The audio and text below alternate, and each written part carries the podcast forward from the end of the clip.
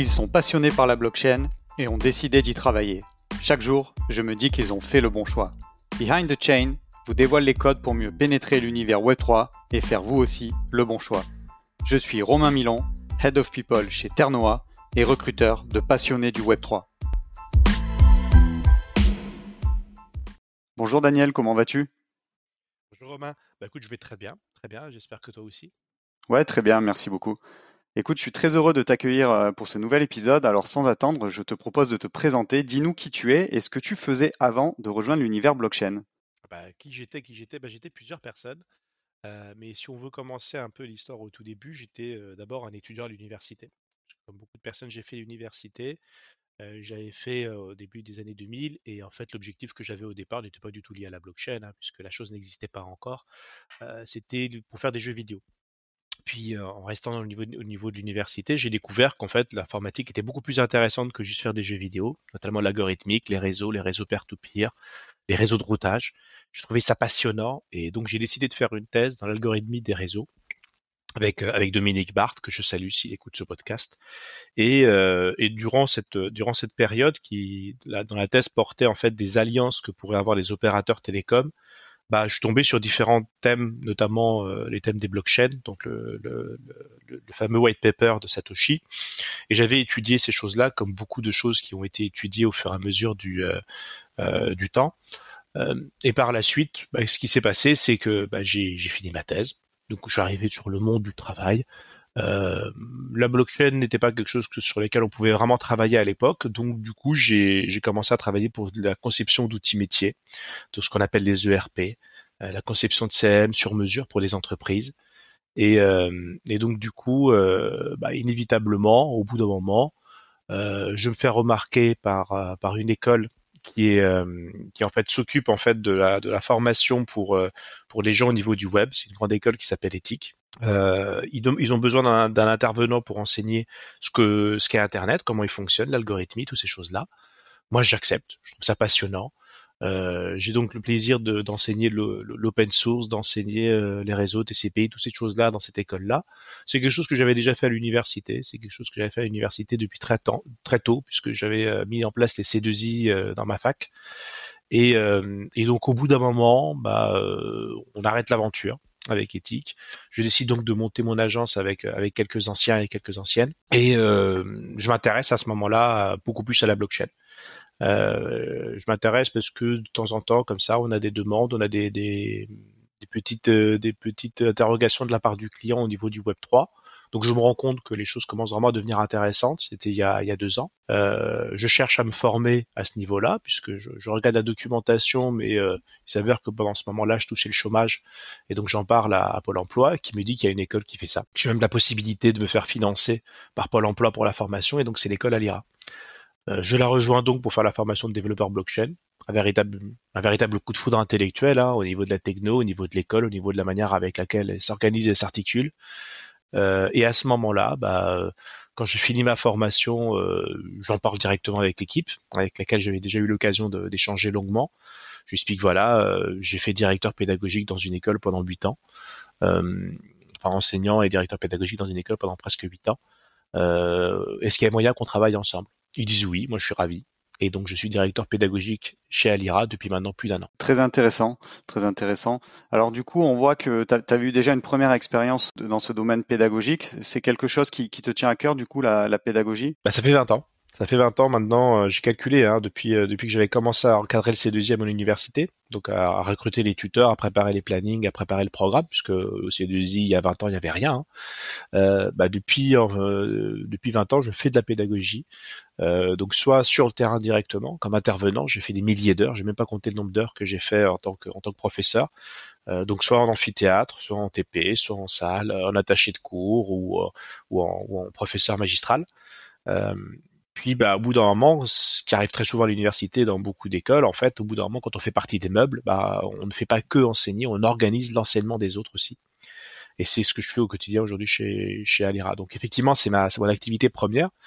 Euh, après, si j'enseigne les technologies, euh, les réseaux Internet, euh, le web aussi, hein, parce que j'enseigne le web aussi, c'est aussi parce que c'est une passion. C'est-à-dire que globalement, je fais partie de ces enseignants qui ont besoin, et je le fais encore aujourd'hui, hein, il y a un jour par semaine où, je travaille sur des projets blockchain euh, pour être dans le coup, comme on dit. Euh, mhm. et effectivement ne pas être complètement hors sol. Et, quand on enseigne, en fait, on enseigne aussi parce qu'on est sur le terrain et on sait ce que c'est. D'accord. Tu nous disais tout à l'heure que quand tu as créé ton agence, tu as des clients qui t'ont demandé justement de, bah voilà, peut-être de, les aider à mieux comprendre le, Web 3, à démystifier tout ça. Euh, du coup, est-ce que c'est de cette manière-là que tu es rentré dans, l'univers blockchain? Euh, J'imagine que tu avais déjà des connaissances aussi du fait de tes études, de ce que tu avais fait auparavant, mais vraiment, voilà, qu'est-ce qui pour toi a été le mm. point de bascule et la rentrée dans cet univers? Je ne sais pas si j'ai vraiment le droit de nommer le client, donc je vais pas le nommer dans le doute. Mais effectivement, il y a eu euh, cette question qui avait été très très très soudaine, puisque on était vraiment dans, la conception d'outils Web 2 très classiques. Et il y a eu cette question très soudaine qui est de se dire voilà, mais euh, est-ce qu'on peut avoir, euh, est-ce qu'on peut s'identifier par un wallet, est-ce qu'on peut avoir un token associé à notre projet? Bon, Dans la réalité, il s'avérait qu'on l'a pas fait puisque ça ne faisait pas sens. mais j'avais été très agréablement surpris de la demande. Parce que globalement, dans l'idée, euh, quand j'avais étudié la blockchain, j'avais étudié la blockchain de manière très académique, de manière très scientifique. Pour moi, mon, rôle, c'était vraiment de savoir est-ce que cryptographiquement, c'était intéressant, ce qui était le cas. Est-ce que d'un point de vue euh, euh, utilité, fonctionnalité et, nouveauté, innovation, il y avait quelque chose? La, réponse était oui. et donc d'un point de vue scientifique, je me suis intéressé à ça et sans plus. Très académique. Euh, lorsque effectivement les, technologies des smart contracts s'est déployées, donc quelques années plus tard, bah, c'était pour un usage très très précis et euh, dans ma mentalité à moi, dans, mon imaginaire, euh, qui était bien sûr un peu faux, hein, j'étais parti du principe qu'il n'y a que les crypto-natifs qui s'y intéresseraient. C'est-à-dire que tout projet qui utiliserait la blockchain sera un projet qui naît au sein de la blockchain. N'étant pas professionnel de ce milieu-là, n'étant pas euh, technicien, développeur blockchain à ce moment-là, euh, bah, je me dis bah voilà, je vais faire du Web 2, je sais très bien faire ça, je l'ai euh, du Web 1, du Web 2 très classique. et donc les clients que je vais avoir ne vont jamais se poser, ils, ne vont même pas avoir conscience que ça existe. Au moment où je me suis rendu compte qu'ils avaient conscience que ça existe, très très peu, hein, c'est quand même, enfin je vous parle quand même d'il y a d'il y a deux ans, hein, deux ans, trois ans. au moment où ils disent que ça existe, je me dis ok d'accord, ça veut dire que si un non crypto-natif s'y intéresse, c'est qu'en fait, il y a un véritable virage qui va avoir lieu. Il y a une véritable tempête qui va s'abattre sur le monde numérique et qu'en fait, il va y avoir le, coup de feu qui va être lancé par quelqu'un et son concurrent va dire merde, mon concurrent fait du Web 3, il faut qu'on le fasse aussi. Et donc, il y a un effet avalanche, comme ça, un effet domino qui va, qui va se réaliser. je suis intimement convaincu encore aujourd'hui que ce sera le cas, qu'il est déjà lancé d'une certaine manière.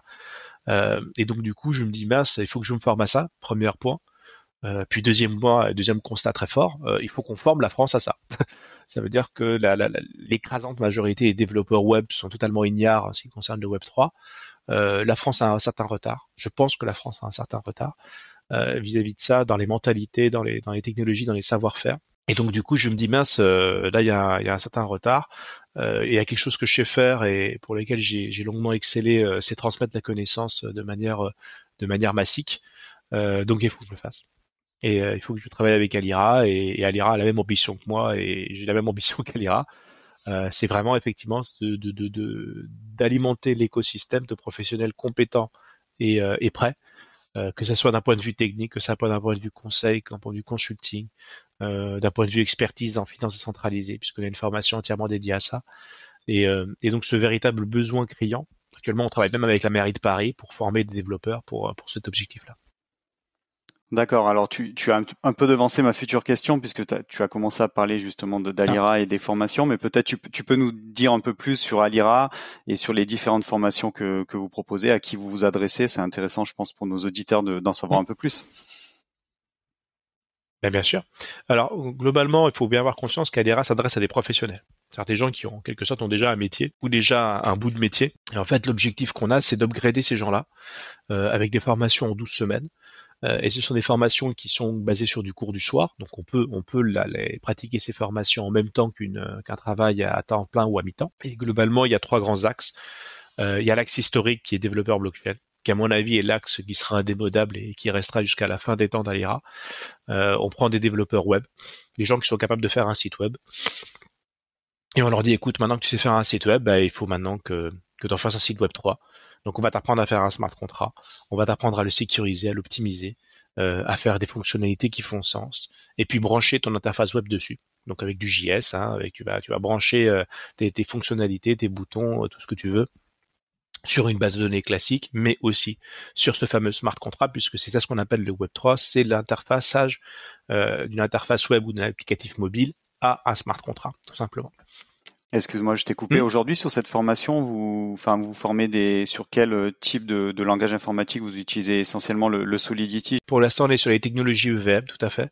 Donc, les technologies qui sont liées à l'écosystème Ethereum. Donc, en fait, tout ce qui fonctionnera avec un MetaMask hein, pour les auditeurs. Hein. Si vous avez un MetaMask ou, ou, un, ou, un, ou un wallet équivalent et que vous êtes branché sur Ethereum et tous les, toutes les sidechains d'Ethereum, hein, que ce soit Polygon, Avalanche et compagnie, enfin l'Avalanche euh, donc si effectivement euh, vous êtes ou, la si vous êtes branché là-dessus, on est sur des technologies Ethereum qui sont des technologies sur Solidity, donc le langage de programmation utilisé.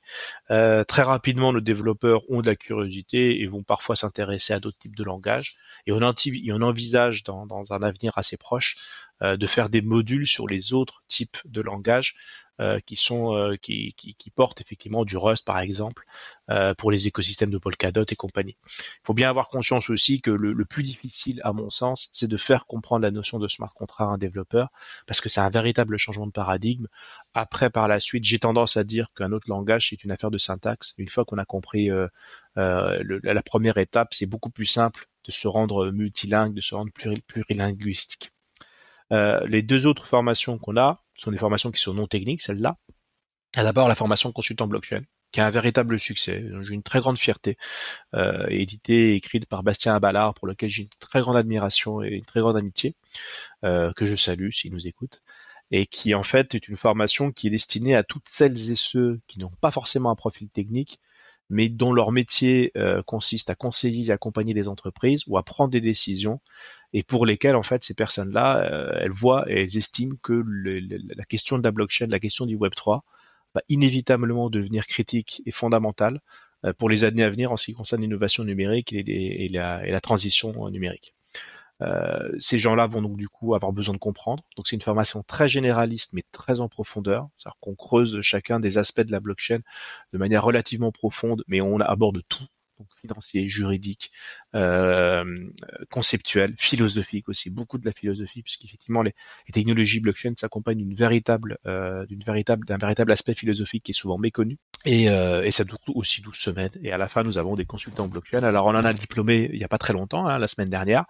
Donc on a sur les réseaux sociaux, sur LinkedIn notamment, les apprenants, il y en avait une soixantaine qui, exposaient très fièrement leur petit parchemin qui est inscrit dans la blockchain aussi, hein, puisque on joint l'utile à l'agréable, c'est-à-dire que les certifications d'Alera sont ancrées dans la blockchain par BC Diploma, qui est, une entreprise française qui fait ça extrêmement bien et on est très très fiers de travailler avec eux au quotidien. Et, euh, la troisième formation est, euh, finance décentralisée, euh, qui effectivement a profité de, de, l'essor euh, spontané et très puissant de la finance centralisée dans l'écosystème Ethereum, puis par la suite dans les autres écosystèmes.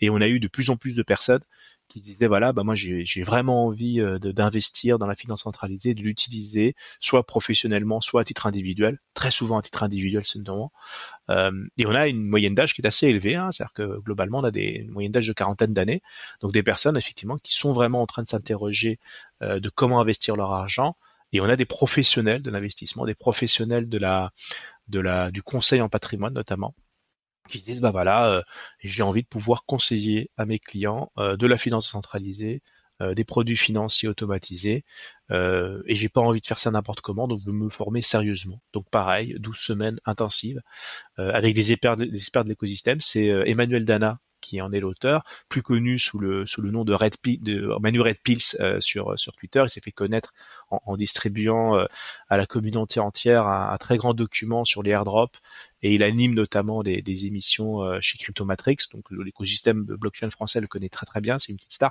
et il a fait Alira au départ. Hein, il a été dans les formations d'Alira au départ. et voilà, c'est un ami maintenant et on échange régulièrement là-dessus. C'est trois, trois grands piliers euh, d'Alira actuellement. Euh, ce sont des formations qui sont euh, qui sont certifiantes, hein, donc du coup euh, tous les financements euh, CPF de la région Pôle Emploi sont compatibles avec ces, ce format-là. Et on a actuellement, au bas mot là actuellement, on a un peu plus de 200 apprenants actuellement dans les tuyaux. ça, ça commence à devenir une partie de notre vitesse de croisière, 200 apprenants en permanence sur les trois formations qui commencent à peu près en même temps et qui finissent à peu près en même temps. Vous faites combien de cycles de formation par an? J'imagine comme c'est des formations de tu, tu disais deux cycles D'accord, trois ou quatre cycles. Je voulais savoir combien d'étudiants vous aviez formé depuis le, début de la formation en fait, enfin depuis le début de l'école même. Alors depuis le début de la formation, il y a plus de 1000 apprenants qui sont passés par la formation qui sont qui ont passé et qui sont actuellement en formation. Donc on a on a atteint le, chiffre 1000 il y a pas longtemps et on en est euh, voilà très émoustillé si j'ose dire. Euh, donc on a effectivement des plus de 1000 personnes qui ont qui ont qui ont touché à l'IRA, qui ont fait une de ces formations. Il faut bien avoir conscience qu'il y a d'autres types de formats qui avaient lieu avant. Hein. Il y avait des formats en 100% distanciel, c'est-à-dire que les gens euh, se connecter quand il voulait et pouvait mettre plusieurs mois à finir la formation. On a arrêté ce format-là parce qu'il était très très compliqué et pas aussi efficace qu'on aurait voulu. Euh, il y avait d'autres formations qui étaient plus longues à une époque, hein, qui étaient des formations en six mois où on prenait un développeur de rien et on en faisait un développeur full stack et Web3. Donc c'était une véritable aventure humaine, hein, puisque euh, former un quelqu'un qui, qui a quasiment pas de base à, à, ce métier-là en six mois, euh, ça tient du miracle, mais nous, mais nous y parvâmes.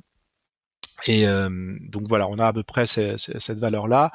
Euh, en certifié, il y en a, il y en a bien sûr moins, hein, puisqu'il y a, il y a plusieurs personnes qui, quand ils ont fini la formation, ne, ne cherchent pas à se certifier puisqu'ils sont déjà aspirés par un projet. On a des personnes aussi, d'une certaine manière, qui avaient déjà des bagages, qui avaient déjà des diplômes, qui ne, ils ne recherchent pas le diplôme. Donc une fois qu'ils ont fini la formation, ils ne, ils ne cherchent pas à obtenir la certification.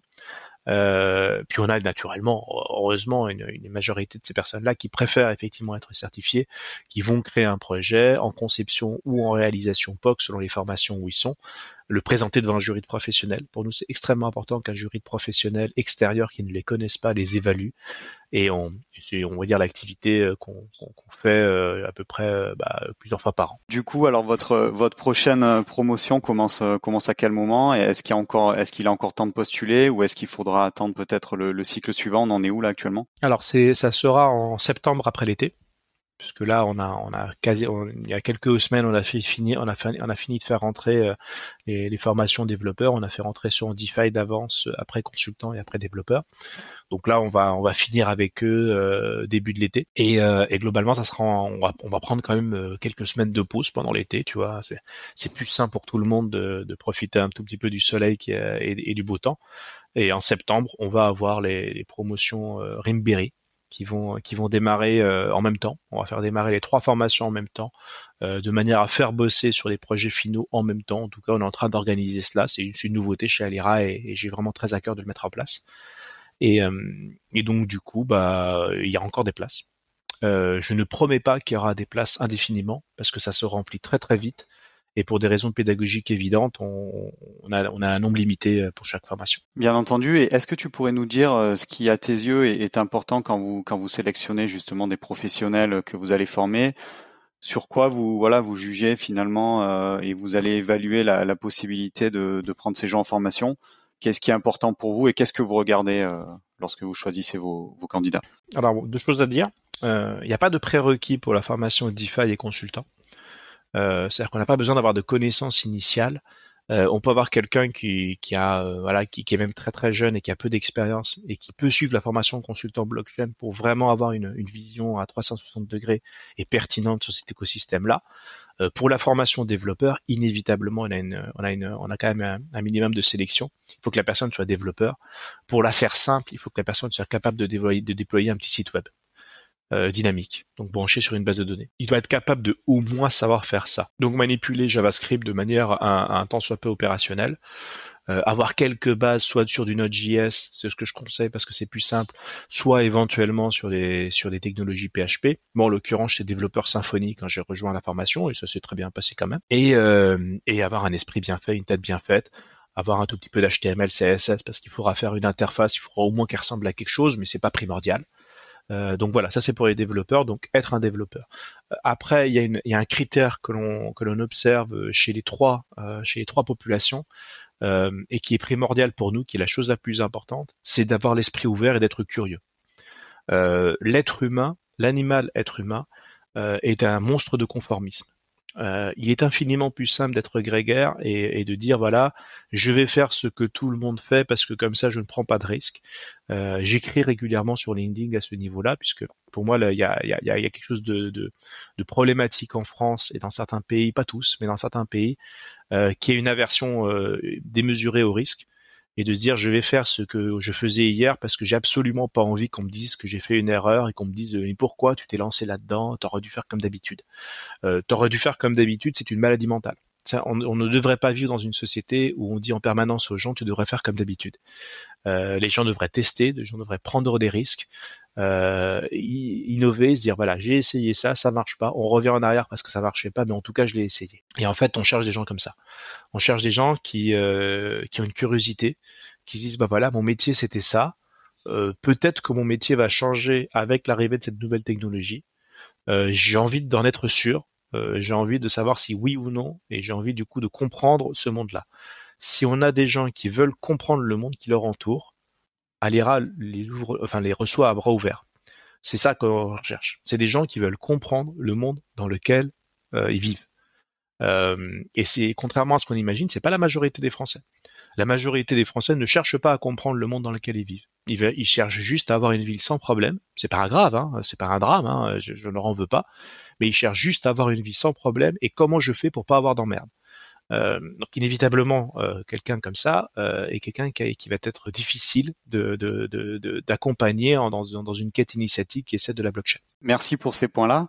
Est-ce que tu pourrais nous dire quelques mots aussi sur, sur ton quotidien de, de, responsable pédagogique chez Alira? Bon, on imagine que tu sélectionnes les, les, étudiants, tu prépares les formations, il y a les plannings, il y a les, le choix des intervenants, mais voilà, grosso modo, c'est quoi mm. ton activité au quotidien et, et qu'est-ce que tu fais aussi pour bah pour pour assurer que ta formation reste au niveau, que tu voilà peut-être la mm. veille que tu fais, etc. Ça, je pense c'est intéressant pour nos auditeurs. Bah, directeur pédagogique est un, est un métier qui est assez peu connu.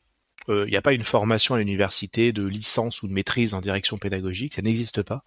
Euh, donc directeur pédagogique est souvent un métier assez hybride. Euh, j'ai le plaisir et la joie de faire beaucoup de choses dans mon métier, des choses très variées.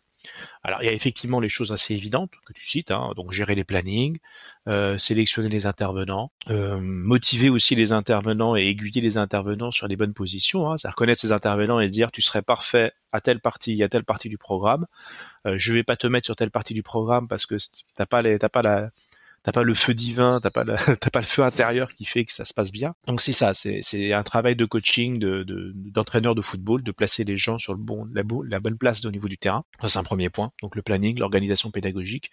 Euh, il y a tout ce qui vient du légal aussi. Euh, la certification, l'organisation des jurys, la sélection des jurys. Euh, la, conformité, donc tout ce qui est tout ce qui est par exemple les, référentiels de qualité du, ministère français qui est Calliope, puisqu'effectivement Alira a la chance d'être euh, l'un de ces rares organismes de formation qui a réussi à décrocher la certification Calliope, euh, puisque la moitié des organismes de formation ont disparu l'année dernière, hein, les gens l'ignorent, mais c'est comme ça. Euh, et donc du coup il y a tout ce qui est le suivi des apprenants, euh, à chaud, à froid, euh, l'accompagnement des apprenants, les adaptations pédagogiques au niveau des apprenants. Donc c'est quelque chose de très humain, puisque globalement, je leur fais une réunion de rentrée, je les accompagne semaine après semaine, euh, je suis leur euh, avec avec le formateur référent, leur interlocuteur privilégié pour pour les accompagner dans ce dans cette formation qui peut, parfois être difficile pour eux, hein, soit parce qu'elle est exigeante et qu'ils s'attendaient pas à ça, soit parce qu'ils ont des difficultés familiales ou des difficultés professionnelles et que bah, ils sont sur le point de décrocher parce qu'ils n'ont pas assez de temps pour investir euh, sur la formation et donc du coup c'est mon but à moi c'est de les accompagner, de les conseiller, éventuellement leur proposer d'arrêter parce que ça ils n'y arriveront pas, euh, soit éventuellement leur donner un petit peu plus de temps si la chose est faisable. Euh, donc il y a tout cet aspect-là, donc un aspect très humain d'accompagnement, d'organisation, de surveillance, de vérification. Euh, s'assurer que les bulletins sont envoyés en temps et en heure, qu'il n'y a pas d'erreur, euh, s'assurer qu'au niveau des, des, attestations et différents documents, tout est conforme et tout est légal. Donc ça, c'est ma responsabilité aussi. Et il y a un autre point qui est, qui est cela dit, beaucoup, beaucoup plus, euh, beaucoup moins administratif et, et tout aussi et beaucoup plus épanouissant pour moi, qui est l'animation en fait de l'école. On est sur le Discord et on est sur le, hein, le, le, les, la solution Discord hein, que la majorité des auditeurs connaissent probablement, hein, puisque tous les projets blockchain sérieux ont un Discord. Euh, et en l'occurrence, l'école étant 100% distancielle, j'ai oublié de le rappeler, hein, mais effectivement, l'école étant 100% distancielle, euh, tout s'organise là-dedans. Donc, il y a une organisation de ce Discord. Donc, je suis d'une certaine manière animateur aussi du Discord, euh, administrateur et, modérateur. Et, parallèlement à ça, il y a, on reçoit chaque semaine, parfois même plusieurs fois par semaine, des invités de l'écosystème, des professionnels, des, présidents de projets, enfin des, créateurs de projets, euh, des, euh, des, parfois aussi des gens de l'institution, hein, des gens du gouvernement qui viennent parler de la blockchain, qui viennent parler des technologies, qui viennent parler aussi, euh, en, gros, ce que tu fais, je le fais aussi chez Alira tous les lundis. On appelle ça le talk Alira. Alors c'est réservé aux apprenants et aux anciens. Mais néanmoins, en fait, une fois que le talk est fini, on le diffuse en, mode podcast tout aussi également. Parce que pour nous, c'est important que ces témoignages-là circulent et qu'on démystifie euh, cette, cette, image qu'on a euh, du niveau de la blockchain où, où un imaginaire s'est créé en disant qu'il y a que des geeks finis euh, euh ayant des problèmes relationnels enfermés dans leur cave qui sont à la blockchain. C'est totalement faux. C'est profondément faux. Euh, ce sont des gens curieux, ce sont des gens qui, qui sont peut-être un peu visionnaires, mais qui ont une, une, véritable philosophie saine de vie, qui s'intéressent généralement à la blockchain et qui disent voilà, le monde pourrait être meilleur. Donc pour changer un monde, il faut changer d'outil. Donc est-ce que cet outil me permet de rendre le monde meilleur? Et ce sont des techniciens, ce sont des non-techniciens. Ce sont, faut, faut pas oublier que, à l'instar du web, aujourd'hui dans le web, 90%, 80% des gens qui bossent dans le web ne sont pas des développeurs. Euh, ce sont des web, des web designers, ce sont des, gens en marketing, ce sont des gens dans la vente, dans l'achat, ce sont des gens dans les relations, ce sont des gens dans, dans, plein de métiers qui travaillent dans le web et pas forcément des développeurs. Et eh ben pareil, au niveau de la blockchain, j'ai l'intime conviction, c'est même pas une intime conviction, c'est une certitude mathématique que les gens qui travailleront demain dans un écosystème blockchain épanoui seront en grande majorité non techniciens, non développeurs, et c'est normal. Euh, parce que il est bien, mignon de construire l'application, mais après il faut la faire vivre, il faut la faire fonctionner, et c'est pas des développeurs qui font ça. J'ai un peu divagué, j'ai un peu allé à droite et à gauche. Romain, j'espère que tu n'en veux pas, mais je pensais que c'était important que cela soit dit. Non, non, pas du tout. Merci beaucoup. C'est très intéressant. Du coup, tu parlais du Talk Alira. Alors, euh, je, je, sais que tu croises beaucoup de personnes de l'écosystème. Est-ce que tu pourrais nous dire peut-être la personne que, qui t'inspire le plus aujourd'hui euh, et voilà peut-être quelqu'un que tu as que tu as déjà reçu ou pas, mais et, pour quelle raison? Les petits coups de cœur? Alors, oui, exactement. Euh, dans les petits coups de cœur, euh, j'en ai eu un. Ça a été le, le talk le plus long euh, de l'histoire d'Alira. Euh, je me suis promis de pas en faire un aussi long parce qu'il s'avère que que c'était c'était trop long entre guillemets, mais on a passé un moment merveilleux. C'était trois heures. Euh, et c'était avec Alexandre Stachenko pour lequel j'ai un énorme respect pour, pour son travail et son parcours, qui a parrainé l'école à l'IRA à sa création, hein, il était parrain à la création. Et effectivement, il faisait partie des, des premiers invités, puisque ça fait un moment que, que, que je, que je demandé. Euh, et on a fait trois heures de, de, de talk, c'était un moment merveilleux. Et donc c'était euh, un véritable échange, donc c'est enregistré, hein, on peut le réécouter. Bon, il faut avoir trois heures devant soi, mais vous pouvez faire ça pendant que vous, vous faites le ménage par exemple.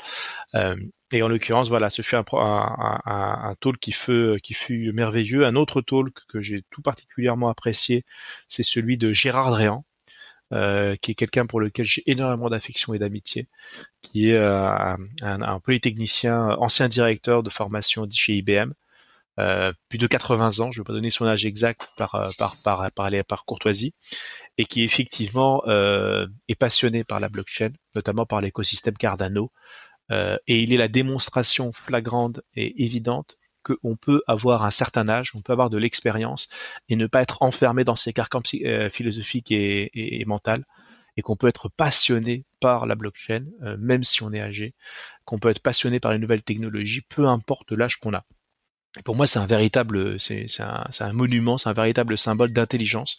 J'adorerais à son âge avoir la, la, la clairvoyance et la clarté d'esprit qu'il a au quotidien. Après, euh, il y a eu Sébastien Gouspillou, que j'aime beaucoup, qui est un ami euh, qui, euh, qui est effectivement passé aussi par le Talk Calira, avec qui on a passé un très très bon moment. Euh, Yurik de Moonbeam aussi, il y a pas longtemps. il y a Bettina de d'Ethereum France, euh, qui est l'exemple même de la personne qui n'était pas du tout technicienne, euh, qui est tombée comme ça parce qu'elle avait des amis d'amis d'amis dans la blockchain et qui est maintenant un acteur un acteur important d'Ethereum France et qui est l'exemple même de, de n'importe qui euh, peut peu importe son origine peut, peut bosser dans, dans, dans la blockchain et, et, en être épanoui et efficace. Euh, ah, du coup, comme j'ai commencé une liste, j'ai peur d'en oublier certains qui pourraient s'être froissés.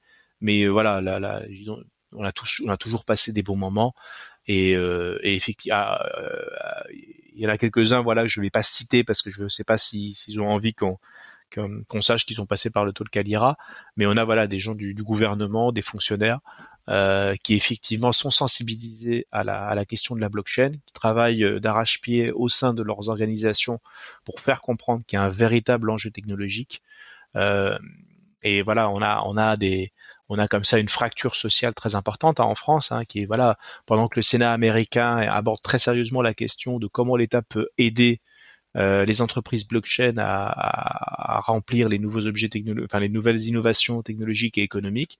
Voilà, quand tu as des pays qui, accompagnent très sérieusement ces entreprises-là parce qu'ils savent que c'est une partie de l'avenir, en France, c'est pas encore le cas. Hein. Je n'ai pas vraiment le souvenir que la France accompagne très sérieusement ces innovations-là, alors qu'elle devrait. C'est le pays des Lumières. Euh, et, un pays en lumière euh, doit accompagner et doit euh, avoir la clairvoyance suffisante et nécessaire pour savoir tourner des pages. Bah, merci pour pour cette belle liste. Euh, je pense pas que ceux que tu n'as pas cités se, se froisseront, au contraire. J'espère. Et, et, du coup, alors, est-ce que tu sais finalement dans dans dix ans, alors désolé, hein, ça, ça, demande un effort de projection qui est pas simple, mais mais pour toi, notamment à travers, bah voilà, tout, toute la communication que tu peux faire, notamment sur LinkedIn, le fait que tu défends beaucoup l'écosystème, euh, ton travail et ta forte implication chez Alira. Pour toi, finalement, dans dix ans, on aura, réussi, si quoi, euh, à, installer l'univers blockchain? Trois aspects. Euh, au niveau de la formation, Alira aura, réussi sa mission, et, et je pense qu'en fait, la France aura réussi sa mission quand il y aura plusieurs écoles qui feront ça. Ça veut dire quand il y aura plusieurs écoles qui forment à la blockchain, bah euh, voilà. Aujourd'hui, il y a des dizaines d'écoles qui forment aux technologies web. Euh, dans un pays où il n'y a qu'une seule école sérieuse qui forme à une technologie, c'est qu'on est à ses balbutiements. Quand il y en aura plusieurs, euh, de qualité variée, proposant éventuellement des choses qui ne sont pas directement en concurrence frontale, bah, ça veut dire que bah, dans ce pays, on, on enseigne la blockchain comme n'importe quel autre métier.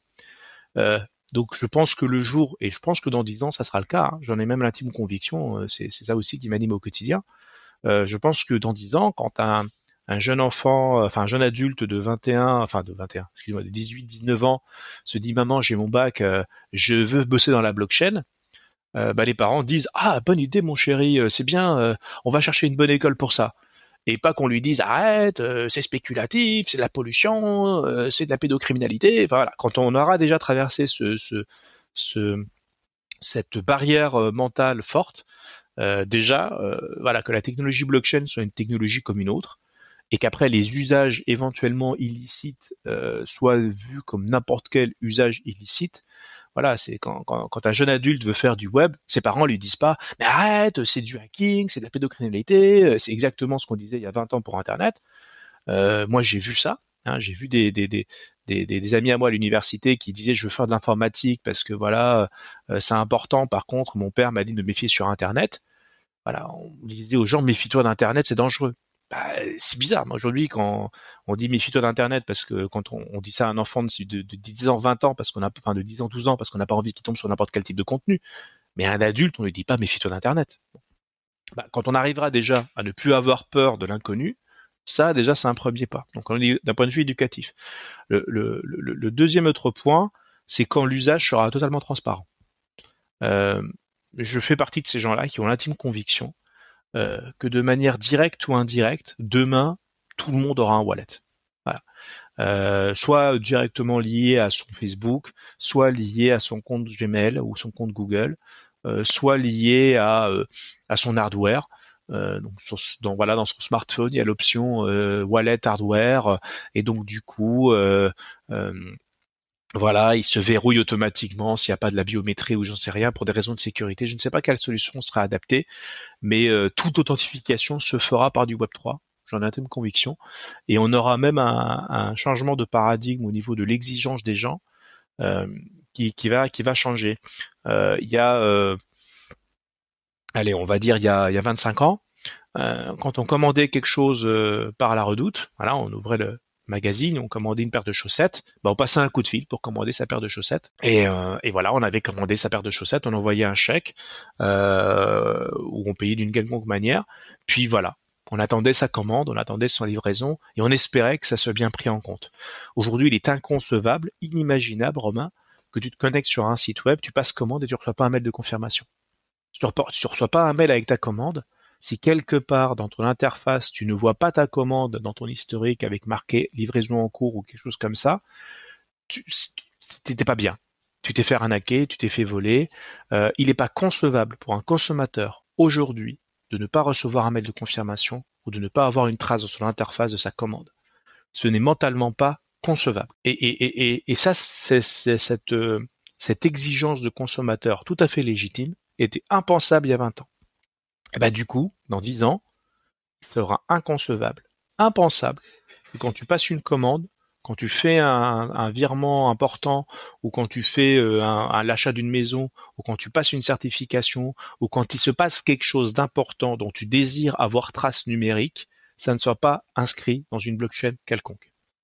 Qu'elle soit sur mesure spécialisée pour ça, il y aura peut-être une blockchain qui ne servira que pour les commandes de telle entreprise ou pour les commandes de tel groupe d'entreprises ou ce que je, souhaite de tous mes voeux pour toutes les commandes. Voilà, c'est une blockchain qui est spécialisée dans l'inscription de commandes. C'est haché, c'est chiffré pour effectivement garder la confidentialité des gens, mais c'est ancré quelque part. Euh, parce qu'effectivement, les gens ont tendance à oublier, mais un c'est falsifiable, un site web c'est falsifiable, on peut faire un faux site web euh, avec des fausses commandes et des choses comme ça, hein, c'est possible. Par contre, effectivement, quand on ancre sur la blockchain, il y a une adresse euh, d'authentification qui l'a fait, et si effectivement les réseaux sociaux communiquent l'adresse de telle entreprise, qu'il y a une véritable entité derrière, ça rassure le client. Donc je pense qu'à un moment donné, l'exigence de transparence de la part des, des consommateurs arrivera au point où c'est pas dans la blockchain, c'est du mytho. Voilà, ça c'est une certitude. Euh, et qu'en fait, à un moment donné, la notion de logging mot de passe, je pense que dans 10 ans, un logging mot de passe, c'est du Moyen Âge. Quand on en parlera à nos enfants ou à nos petits enfants et qu'on leur dira, tu sais, papa ou grand-père, euh, bah, à un moment donné, il tapait son logging et son mot de passe, on va se rire de nous. On va dire quoi? Un logging mot de passe, mais c'est pas possible. Enfin, euh, regarde papa, j'ai mon identificateur wallet, je me branche à tout avec ça. Euh, et, je suis développeur Symfony, donc je sais un peu de quoi je parle. L'authentification par Web3 est robuste à mille mesures au-delà de tout ce qu'on a là. Donc à un moment donné, euh, on va plus se connecter que comme ça, on va plus utiliser les choses que comme ça. Et, et en voilà, oui, voilà, dans dix ans, c'est le monde que j'imagine. Et si ce monde-là arrive, bah, je pense, Romain, qu'on aura gagné. Enfin, pas qu'on aura gagné, mais que la Terre entière aura gagné. Merci beaucoup du coup pour cette analogie. Euh, je pense que ça aidera nos auditeurs à comprendre. Euh, voilà, je pensais pas qu'on allait parler de commandes de chaussettes aujourd'hui, mais voilà, les exemples les plus concrets sont souvent les meilleurs. C'est important, Romain, la commande de chaussettes. L'humanité en a besoin. Exactement. Bah écoute Daniel, euh, il me reste à te remercier. Merci beaucoup pour ton temps, voilà pour bah, pour ta sincérité, ta franchise et tes prises de position. Euh, dans cet univers. En tout cas, j'espère que ça aidera euh, tous ceux qui de ce podcast à, franchir le pas et euh, à être peut-être définitivement convaincu que, la blockchain est l'avenir et que, c'est voilà un tournant et un virage qu'il ne, qu'il ne faut pas louper. Merci. Bah, du coup, merci Romain pour, cette invitation. C'est toujours, c'est toujours agréable et important de pouvoir apporter la parole. Euh, puis je finirai sur une conclusion très simple. Hein. Pour changer le monde, il faut changer d'outil. Je le dis en permanence sur, les signatures de mes posts LinkedIn. Mais surtout, ce que je, voudrais dire, c'est euh, que euh, mettez les mains dans le cambouis. Ça veut dire vous vous intéressez à la blockchain, installez un MetaMask ou installez n'importe quel type de wallet, achetez 5 euros, 5 euros de crypto et essayez toucher, manipuler, voyez ce que vous pouvez faire avec. Ça mettez un tout petit peu les mains dans le cambouis. Il y a plein de tutos, il y a plein de petites choses qui vous permettent de savoir ce que c'est. Euh, l'erreur principale et la maladie de notre monde, euh, c'est d'acheter des cryptos et les garder dans un échangeur et de se dire que je vais les revendre quand elles seront chères. Euh, on vit dans un monde qui a une maladie grave, qui est qu'on achète des choses en regardant le prix de l'étiquette et ne jamais regarder ce qu'il y a au bout de la ficelle. Euh, les cryptos, c'est quelque chose qui sert. C'est une, c'est une matière première numérique. Ça, ça, a une utilité ce machin-là. Euh, donc vous achetez quelque chose sans l'utiliser, bah, vous, vous passez à côté de la moitié de l'univers. Euh, et même aujourd'hui, des gens qui disent ah j'adore les cryptos machin et tout, c'est juste des gens qui en achètent et qui en vendent. C'est pas ça. C'est pas ça le Web 3. C'est pas ça la blockchain. la blockchain, c'est être utilisateur de ce qu'il y a au bout de la ficelle. Donc quand vous achetez quelque chose, regardez ce qu'il y a au bout de la ficelle. Ce sera ma fin de conclusion, euh, ma, phrase de conclusion. Merci beaucoup Daniel et à très vite. Euh.